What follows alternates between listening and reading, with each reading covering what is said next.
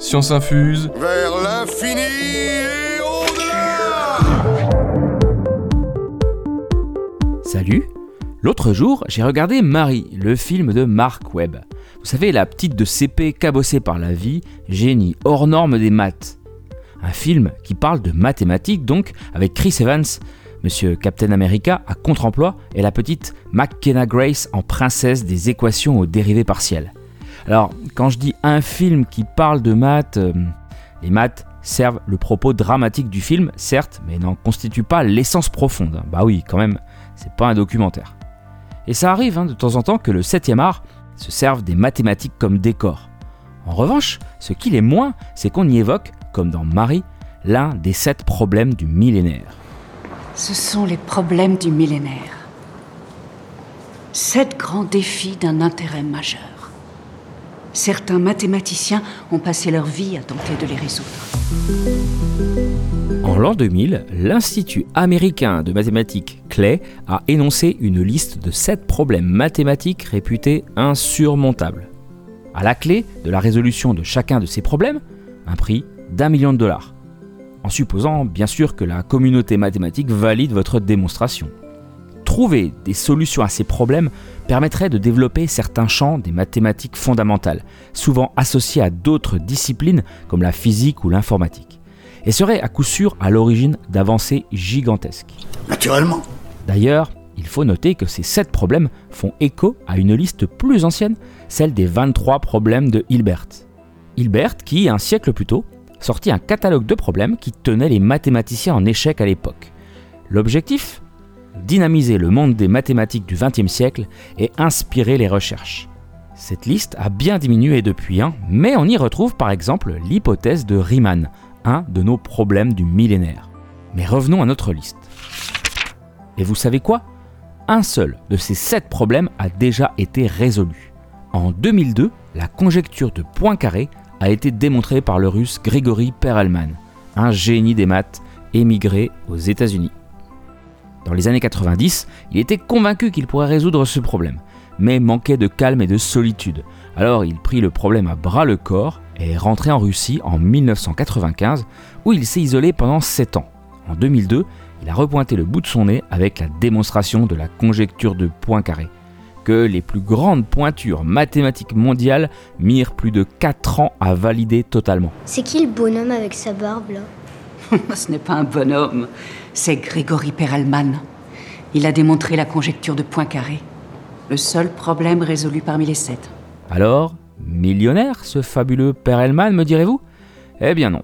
En froid avec la communauté mathématique, il a refusé le prix, la médaille Fields qui lui était promis, et vit aujourd'hui auprès de sa mère dans un quartier populaire de Saint-Pétersbourg, loin des maths.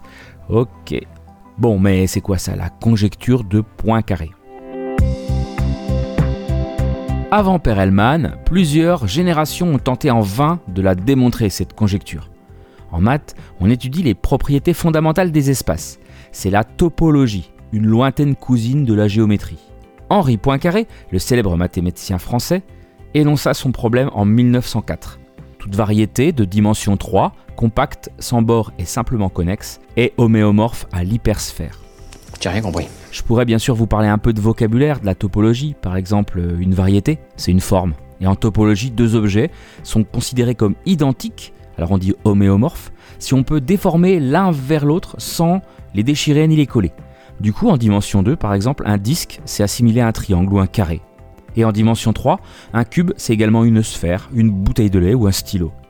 Bon, je pourrais continuer comme ça, mais je préfère vous conseiller, par exemple, l'excellentissime série d'Arte Voyage au pays des maths. Si vous voulez vous plonger dans le sujet, même en étant novice. Hein. Tant mieux, Ruben, tant mieux. L'idée ici, ce n'est pas de vous assommer sous des quantités d'informations extrêmement complexes, mais plutôt de vous signaler l'existence de ces problèmes et d'en dresser un portrait rapide, assez vulgarisé et donc probablement très réducteur. Alors, à part la conjecture de Poincaré, quels sont les 7 problèmes du millénaire? Il y a la conjecture de Birch et Swinnerton Dyer, la conjecture de Hodge, la théorie de Young-Mills. Bon, ces problèmes, je ne pourrais pas vous les détailler parce que vraiment, ils sont trop complexes. même pour un prof de maths ou un vulgarisateur scientifique de mon niveau. hein. Bref, on en est donc à 4. Bon bah et après? On trouve aussi la fameuse hypothèse de Riemann qui met en lien la répartition des nombres premiers et les zéros de la fameuse fonction zeta de Riemann. Ce sont les solutions de l'équation zeta de S égale à 0. Une hypothèse qui a un pied dans l'ensemble C des nombres complexes. La partie réelle des complexes S qui sont 0 de zeta semble toujours égale à 1,5, sauf quelques cas à la marge. En 1953, on a réussi à en trouver plus de 1000 de ces zéros comportant cette caractéristique. Et en l'an 2000, ce sont 1000 milliards de zéros qu'on a trouvés par informatique. Mais exemple n'est pas loi, et il faut démontrer pour prouver. La confirmation de cette hypothèse permettrait des avancées énormes dans des domaines comme la cryptographie. Et à ce propos, Hilbert aurait d'ailleurs dit Si je devais me réveiller après avoir dormi pendant 1000 ans, ma première question serait L'hypothèse de Riemann a-t-elle été prouvée? Vous êtes fou. dans la liste, on retrouve aussi le problème P égale NP, dont les ramifications en informatique sont très importantes. On distingue deux grandes familles de problèmes. Ceux de la catégorie P, qui regroupent les problèmes faciles à résoudre, pourquoi pas par ordinateur. Tandis que ceux de la catégorie NP sont ceux dont les solutions sont faciles à vérifier. Par exemple, 2 plus x égale 3 fait partie de P, car facile à résoudre. x égale 1, ne me remerciez pas. Comme la solution de l'équation est aussi facile à vérifier, 2 plus 1 égale 3, le problème fait aussi partie de la famille NP. Intuitivement, on sent bien qu'il est assez facile de basculer de P à NP. Mais que dire du chemin en sens inverse? Par exemple, décomposer un nombre en produit de facteurs premiers, c'est difficile. Comment trouver facilement les trois facteurs premiers de 1001 On ne sait pas si ce problème est dans P. En revanche, si on vous propose une solution, comme 7, 11 et 13, il est facile de vérifier que 7 x 11 x 13, ça fait 1001. Ce problème est clairement dans NP.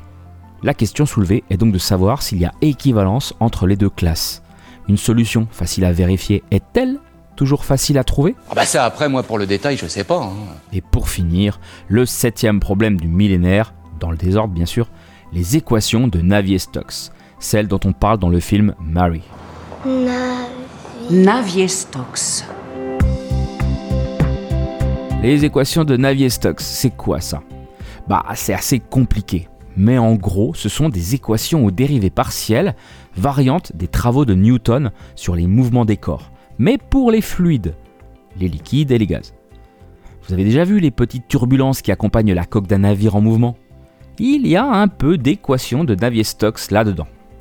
Elles régissent les déplacements des fluides, comme celui des mouvements d'air autour d'une voiture ou celui de votre liquide vaisselle sortant de sa bouteille. Savoir les résoudre de manière formelle pourrait aider à améliorer les simulations de la circulation sanguine, des mouvements d'air liés à l'aérodynamisme d'un véhicule, etc.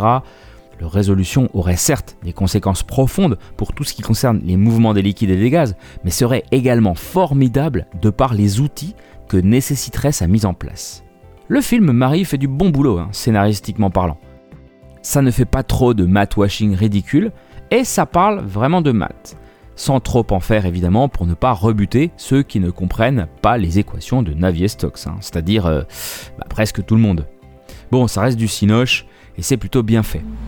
Et vous pouvez remarquer que quand vous calculez P de n, quand n est congru à 4 modulo 5, la réponse est un multiple de 5.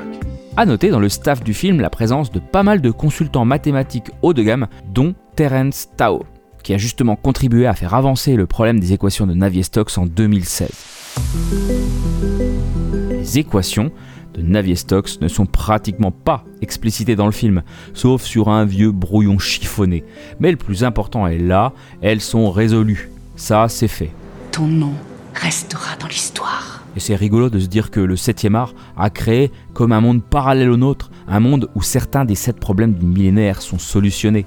Saviez-vous par exemple que Sherlock dans la série Elementary a résolu le problème P égale NP et que l'hypothèse de Riemann a été démontrée dans le film Proof avec Gwyneth Paltrow et Anthony Hopkins Ah ça, c'est Hilbert qui serait content. Merci pour cette écoute, auditeur de Science Infuse. Cet épisode est le douzième de la série. N'hésitez pas à aller jeter une oreille curieuse aux autres. Si tout cela vous plaît, vous connaissez probablement la chanson, 5 étoiles et un gentil commentaire. En tout cas, ça m'aide beaucoup et ça permet à l'émission de gagner en audience. Sans vous, il n'y aurait pas grand-chose de possible. hein. Prenez soin de vous et à très vite au pays magique des mathématiques.